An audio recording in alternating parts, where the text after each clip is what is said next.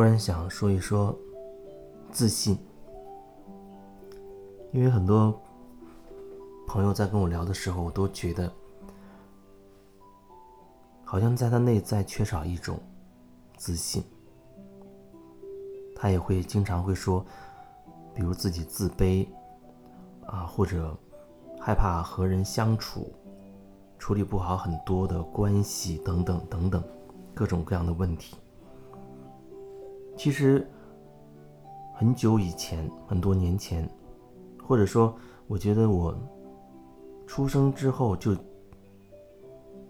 很不自信，就是在我有记忆的时候开始，我就觉得自己好像很不自信，不敢和别人交往，不善于和别人说话。也会下意识的去躲避别人的眼光。上学的时候，老师提一个问题，让大家举手回答的时候，我总是很紧张，啊，首先是害怕被叫到，然后就开始觉得浑身会冒汗，脸会发热、发红、发胀，然后下意识的就不去看老师的眼睛。被叫到回答问题，站起来也会觉得很紧张，总是觉得好像无数个目光在看着我，那种感觉就是让我很恐惧、很紧张。这种情况持续了很多很多年，也可能正是因为有这个因素在。而我又觉得我要改变，所以在很多年之前，我就想成为一个主持人，电台主持人。那是在好多年前，也可以说很小的时候就有这个愿望。当然，那也是我很喜欢的事情。我觉得我喜欢。对着话筒说话，还有很多人可以听见你的那种感觉。从有那个愿望开始，我花了十年的时间，最后呢，终于成为了电台的主持人。我觉得那个时候对我而言，梦想实现了。然后就开始去做自己想要做的节目。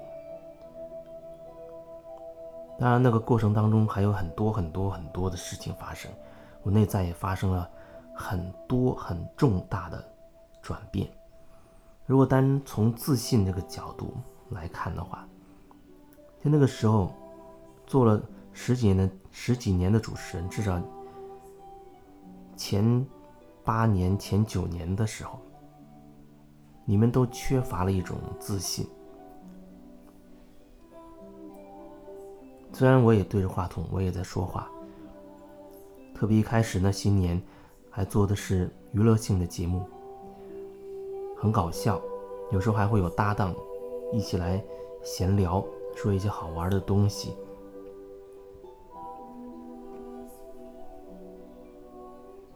可是那时候内心总是有一份担心，那份担心有时候你根本就不知道为什么会这样。怕，比如说，可能会表现为怕说错话，怕接不上话，怕忽然好像不知道说什么了时候，那怎么办？总之，一定会有好多好多的东西，让我觉得都都比较担心，没有自信能够把那个话说到位，或者说的很好玩。有一次。领导让我去开一个听众见面会。那时候呢，是在我们这个频率当中第一次做这样的事情，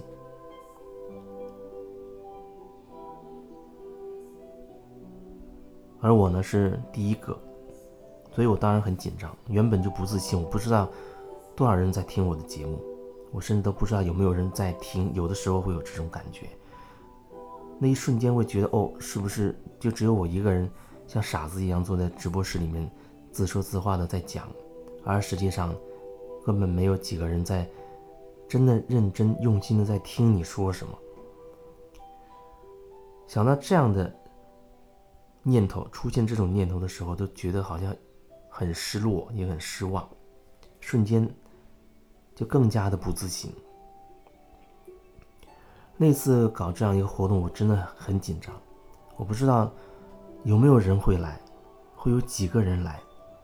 那次活动地点选在一个酒吧里，酒吧一般是晚上九点钟才正式开开门营业。而我们去和那个老板谈了一个时间呢，是在他之前，就是大概在晚上。六点半、七点钟的时候，六六点钟的样子，可能我记得就开始，然后在他们正式营业之前，就是晚上九点之前，我们就结束。他把这个时间给我们，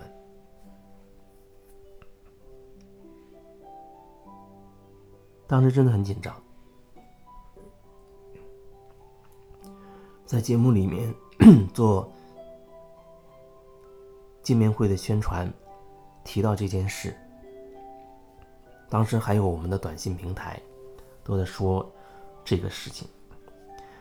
然后，为了确保不至于很冷场，还叫了很多其他的主持人啊，当时的同事啊，包括把领导也叫也叫去，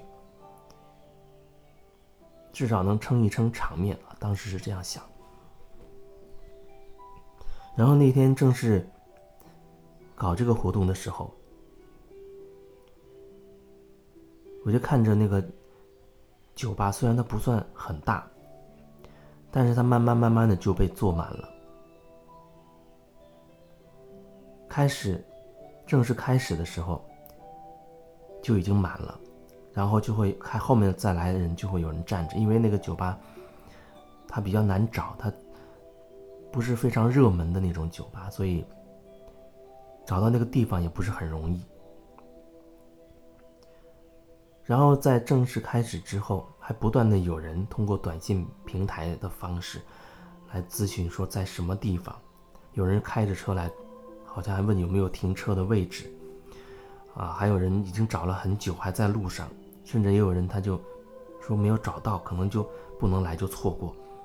不断有人这样来，这样咨询，这样问。我看着那一房间站满了人，看着短信平台上这么多人，在不断的说，啊，他们在路上，还在来的路上，还有人说来了，但是看着连门口都站了很多人，觉得人太多了，看了一眼，然后就走了。当时真的让我很感动，那个场面让我很感动，我才真正的体会到说。哦，原来有这么多人都一直关注着你，而之前他们只是默默的在听你的节目。所以说，你不知道你什么时候的哪一句话，通过话筒传出去之后，会对某一个人造成什么样的影响，我不知道。可是，那影响一定是有。那一次之之后，我知道是有很多很多的人，都是选择用一种默默关注的方式，在关心着我的节目。再到后来，在电台的最后那两年多的时间，我真的做了自己最喜欢的节目。那就是我想要的那种节目状态。其实那种节目状态，就基本上像现在的这种分享式的感觉。我有感觉，我就开始说，分享我自己那个当下的想法、那个感受。忽然觉得不想说，那么就可以放一首喜欢的音乐或者是歌曲。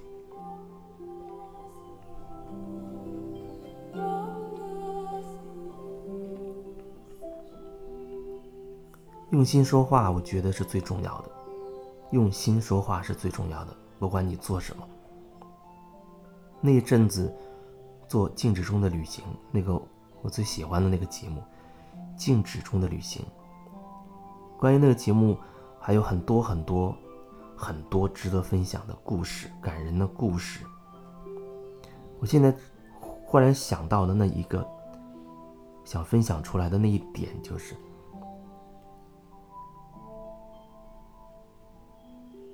很多时候就是我坐在话筒前，有时候还会有那种感受，会觉得，哎呦，会不会有人在听？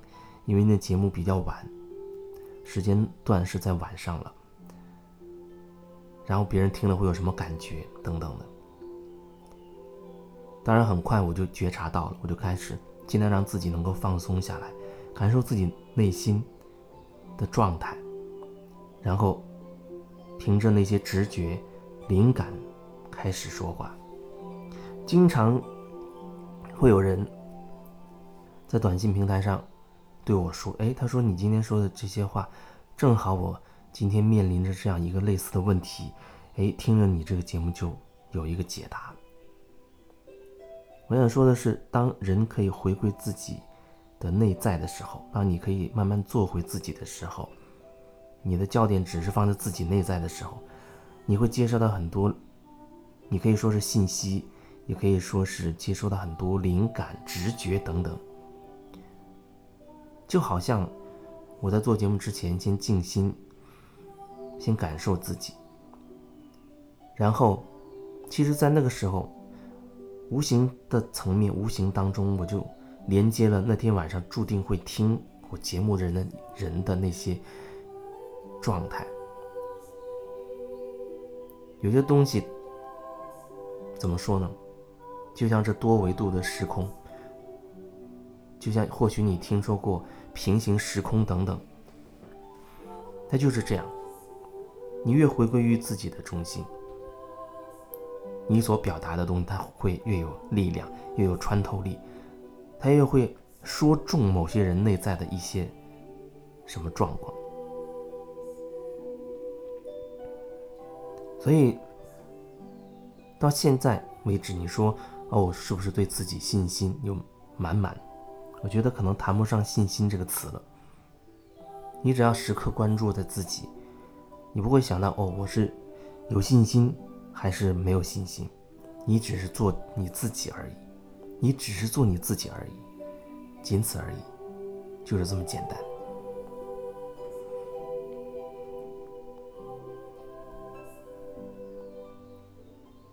还有很多很多想要分享的，当然每天或者说尽可能的有感觉的时候，又有具备那个录录音条件的时候，会把心里面的感受分享。出来。那如果你在你的实际生活当中有什么样的困惑，你可以通过微信来聊。我的那个微信在这平台上面资料里面会有四八五八四六幺二微信的号码可以找到。那你觉得仅仅这样聊还不够？那你可以选择找我来做深入的。一对一的这种个案的方式，远程的可以，当面的也可以。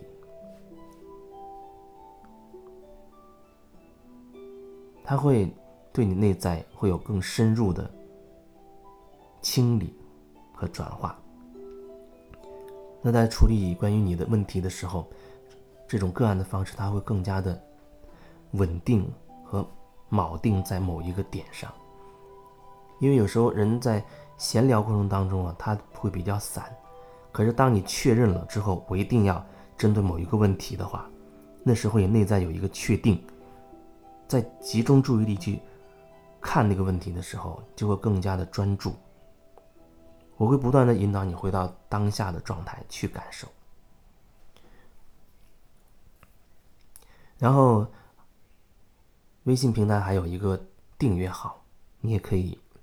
选择关注，那上面经基本上是，呃，分享文字为主。这个平台是语音分享，有时候这平台的语音会放到那边去，然后再加一些文字。当然，那订阅号上的文字有时候跟那个内容也没有什么关联，没有太没有必然的联系。